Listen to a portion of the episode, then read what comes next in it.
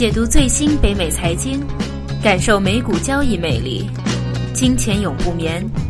台长 Herman。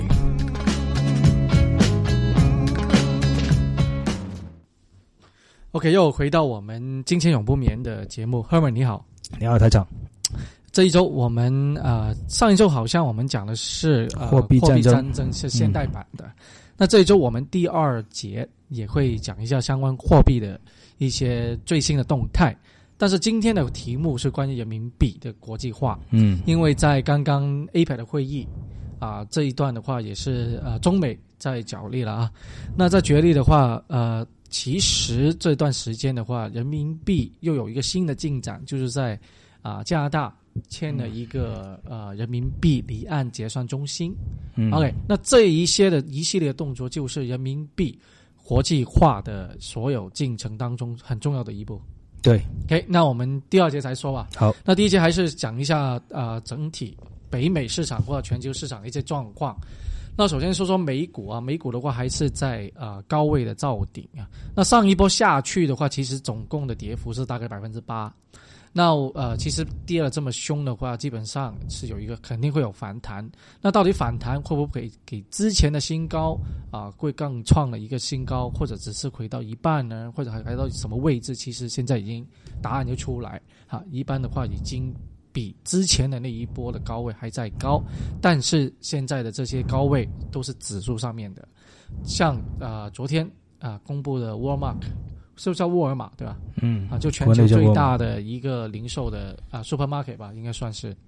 那它是因为业绩要比预计的要好，那所以说的话，它的增长增幅啊，就把整个指数所带动啊。但如果看看整个 S M P 五百的话，虽然指数在涨了一点点，但是其实还有点那个我们算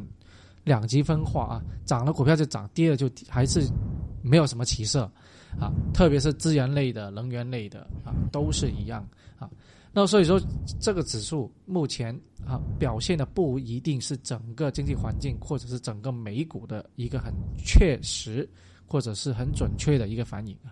牛市的结束的话，基本上已经差不多到头了啊。那目前未来的走势啊，会不会马上就有熊市？我们看应该目前没不会，因为还没有一些突发的事件来把整个的市场给打下去。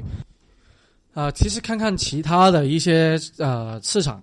看看啊、A 股也好，港股也好，A 股已经呃扩了两千四百点。对，两千四百七十多了，现在已经。呃，我们给你一个消息是说，之前有一些亲戚朋友啊，在中国的话，前基基本上去年的话都说，哎呀，我在零六零七年的时候全民炒股嘛，嗯。啊，已经买了很多的基金，因为他们他不会股票，他们只是会买基金，那基本上都跌到可能只有百分之十啊，有些好一点的话就二十左右。嗯，那就说要卖，我说千万不要卖，因为去年的话大概在两千点是基本上最低的位置，嗯。整个中国市场，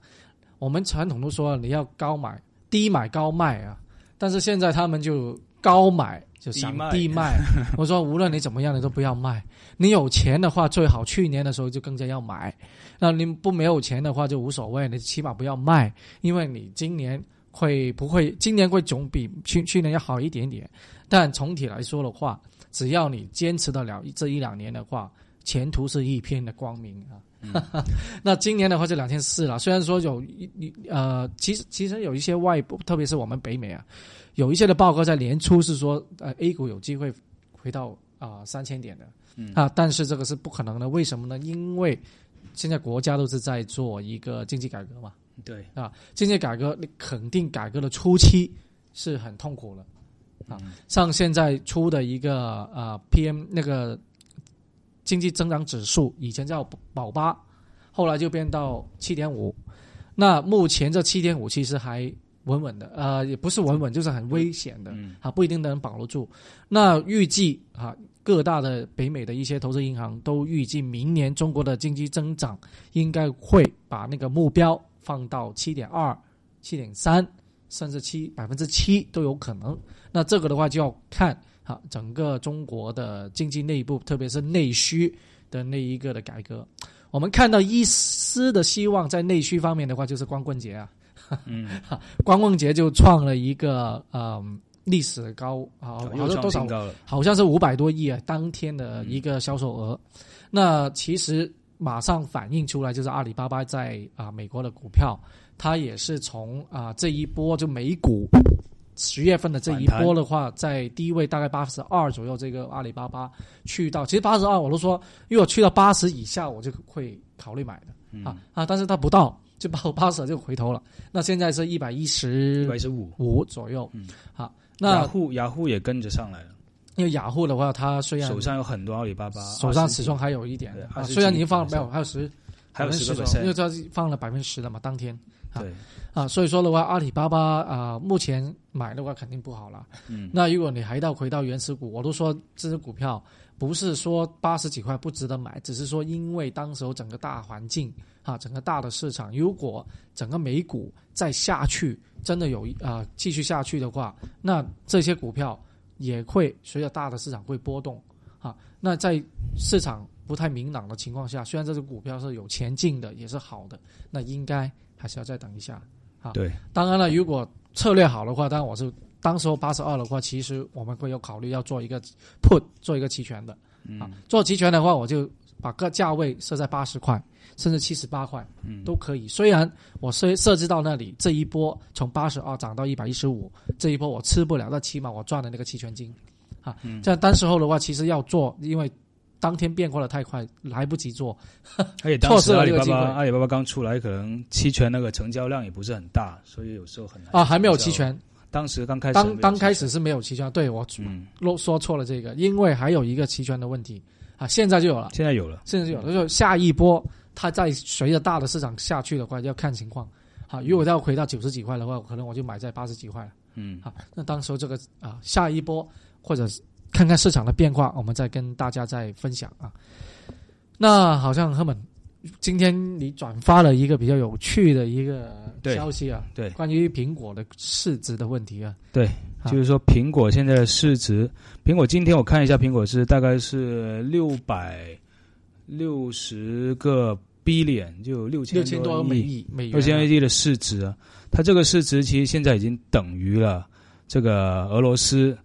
整个股市 整个股市的市值了。对，意思就是说，如果你把苹果公司都卖掉的话，你可以把北整个俄罗斯的股市给买下来，这个样子。那其实苹果市值的话，一不断的在啊、升高啊。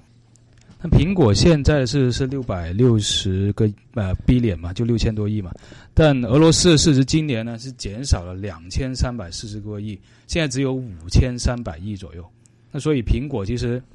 你买了苹果的市值其实比俄罗斯整个股市的市值还要多一千四百多亿。那所以说，所以说的话，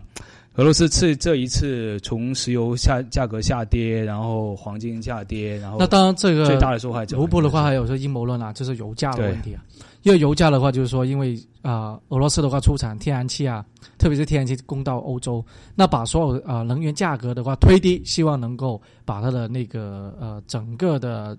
金融或者整个的经济能够有一个打击性的一个措施。但是其实都说了，油价啊、阴谋论的话不能够太相信啊。其实我们看看油价的下跌啊，所以昨天已经跌破了七十五块就是这个纽纽约的原油的话，跌就跌到七十五块布兰特也跌破八十了。啊，七十八左右啊。今天、嗯其实这个还是有一个我们叫 supply and demand，就是供求的关系。那其实在美国的复仇，美国也好，其他世界啊、其他地方都好，它的原油的我们说那个储存量其实是有一个历史的新高。第一个，那第二个的话，其实还有一个我们都在说预测未来，特别是明年全球的经济就会放缓，这样子大大的影响了。油的这个油价的问题，第三个就是美元的升值，那第四个的话，其实他们在阿拉伯有长国的，他们那个石油也是降价，组织，它通过，因为之前现在有美国不断的在造那个页岩气啊页岩气、页岩油，啊，也还有其他的一些呃新能源出现，他们也预示到可能目前或者是明年油价这真的不能够再维持到一百块左右或者九十几块这个水平，他们宁愿降价。希望吸引你们，反而到头来先把到先把它手头上抢克 market share 嘛，它就是就抢那个市场占有率占有率才做。所以说油价的话，呃，你说是阴谋论，其实啊、呃也不有太但顺势而为了，就美国方现在美国很多他的竞争对手或者在国际上反对他的国家，俄罗斯啊、委内瑞拉那些，是受油价打击最大的时候嘛。那所以，普京就真的被打趴下了。这样的话，连他的股市都跌成这样，卢布又跌成这样。所以现在就跟中国做好朋友，了所以。就每个月几乎都见我们见我们的国家主席一次，每个月都来中国一次。差不多，OK，我们今天就啊、第一节差不多啊、第二节我们继续。